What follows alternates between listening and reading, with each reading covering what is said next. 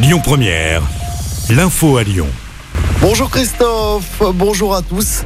Un gros trafic de cigarettes démantelé à la guillotière. Trois individus ont été interpellés en début de semaine à Lyon. Le trafic aurait généré près de 50 000 euros.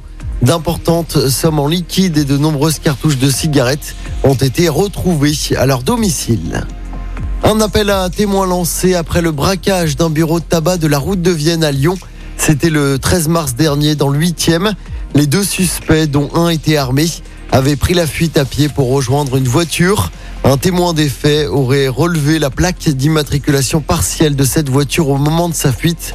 L'appel à témoins complet est à retrouver sur notre application et sur notre site internet lyonpremière.fr. Le début ce lundi des travaux de la ligne 3 des voies lyonnaises. Il s'agit d'un premier chantier de cette ligne qui sera la plus longue de ce réseau de vélos. Le premier tronçon se fera à Couzon-Mont-d'Or. Des travaux qui coûteront 2 millions d'euros.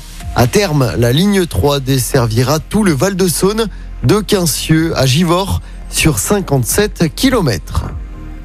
La saison hivernale est terminée et le milieu montagnard se tourne désormais vers les randonnées, le vélo ou encore les activités aquatiques. Après une année sans remontée mécanique à cause du Covid, Jean-Luc Bock, président de l'Association nationale des maires des stations de montagne, fait le bilan de cette saison. Alors le bilan de cet hiver, c'est une très belle fréquentation, c'est une destination qui est très prisée et on s'est rendu compte que énormément de familles, de Français étaient revenus ou venaient euh, nous voir en station.